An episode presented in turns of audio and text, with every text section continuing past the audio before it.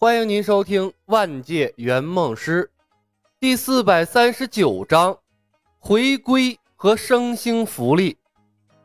天地宝库被攻破，意味着五卷天书的任务完成了一多半。只要柳三元完成两卷天书的修炼，诛仙世界的任务便可以宣告完成。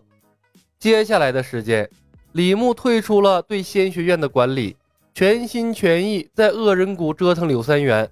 顺带着修行御剑术，还有周一仙的奇门遁甲之术。周一仙的遁术分为土遁、水遁、千里遁等等，易学难精，使用之时要提前准备符咒。李牧花费了三个月的时间，勉强掌握了土遁之法，但因为技艺不精，使用之后连他自己也把握不了距离和方向。这遁术用起来倒是和公司提供的各种半吊的技能差不多。不过效果却是差远了，勉勉强强算是多出了一项个人能力。至于御剑术的修炼，李牧掌握了御剑飞行，不借助妖丹的力量，他体内的灵力可以支持他一次性的飞行三百公里，速度比飞行骑术要快得多。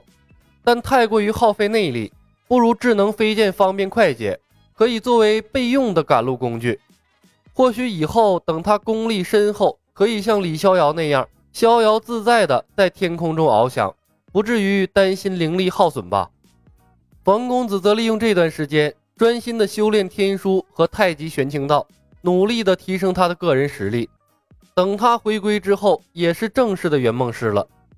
不过他的修行速度不是很快，六个多月的时间，即便有天书总纲辅助修炼，也才勉勉强强完成了玉清境第二层的修炼。不知道什么时候才能御剑飞行。至于客户柳三元，事实证明，极限刺激之下，人的潜能的确可以爆发。鬼王宗合欢派的修士们想象力匮乏，翻来覆去不过是些仗势欺人的桥段。不得已，李牧亲自上阵为客户设计剧情。而后，柳三元的恶人谷生活顿时丰富多彩了。清早起床。谷内所有的恶人必须在决斗场先斗上一场争排名，以排名分配食物，名次越靠后吃的越差，很可能还会没有食物。分配完食物，会有不分敌我的大乱战，可以抢夺他人手中的食物，挑选居住地和修行的场所。任何人都可以用暴力的手段强征他人做奴隶，为自己做各种服务，把人和凶兽关在牢笼里供人取乐。总而言之，恶人谷的规则，拳头大就是真理，比丛林法则还要残酷。想不饿肚子，吃到更好的食物；想活下去，除了变强，没有第二条路可选。恶人谷的演员经过精心挑选，每个人的武力值都比柳三元强。客户基本上生活在食物链的最底层，每个人都欺负过柳三元，而且恶人谷防守严密。柳三元跑了几次，都给抓了回来，遭受了更残酷的惩罚。在这样恶劣的生存环境之中，柳三元为了活下去，只能抓紧时间拼命的练功。随身携带的修炼功法是他活下去的希望。当然了，残酷的精神压力让柳三元也有受不了的时候。于是，他第一次想要放弃的时候，在山洞里意外的发现了天书第一卷。第二次想要放弃的时候，柳三元收获了爱情，一个误入恶人谷的合欢派演员为他带去了活下去的希望。不过造化弄人，在李牧的操控下，爱情转眼间灰飞烟灭。对他关怀备至的爱人，在一次大乱斗中，为了保护他，重伤垂危。两人之间上演了一出生死离别的大戏，为柳三元增添了新的动力。临终之际。爱人送给了他天地宝库中出产的神药。第三次想要放弃的时候，柳三元遇到了灵猴赠书天书第二卷。命运多舛，当每到了最危急的时候，总会化险为夷，转祸为福。这让柳三元感觉自己就是天命之子，于是练功越发的刻苦。也许是因为天地宝库神药的功效非凡，在第八个月头上。柳三元终于把太极玄清道练到了第三层，并融合了两卷天书，创造了前无古人后无来者的超级通关记录。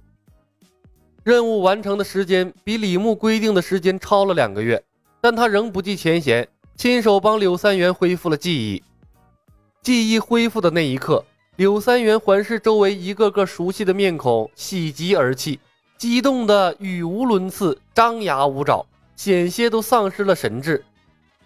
而后，在恶人谷所有演员发自内心的恭贺声中，李牧没给柳三元发泄的机会，在众目睽睽之下，直接选择了飞升仙界。虽然飞升的方式有些奇特，而且人数也不太对，但这无疑给了鬼王万剑一等人新的希望。回到圆梦公司，李牧卸下了一身的装备，享受着难得的轻松和安逸。诛仙世界的任务持续了一年，所有任务中耗时最长的，但一次性完成了两个任务，其实也还算可以。诛仙世界，李牧收获了整个世界的秘籍，以及更重要的个人实力的增长。当然了，还有更重要的圆梦币，两个客户的圆梦币都是三十，七比三的分成。李牧个人落袋的圆梦币有四十二枚。刨出给冯公子的六枚，李牧净落圆梦币三十六枚，是他所有任务中收获最多的。他没有着急加点，而是打开了他的个人属性列表，查看他的当前属性。果然和他猜测的一样，完成了诛仙世界的合并任务，他升为了二星圆梦师，属性列表发生了巨大变化。李牧，二星圆梦师，年龄二十五，力量六。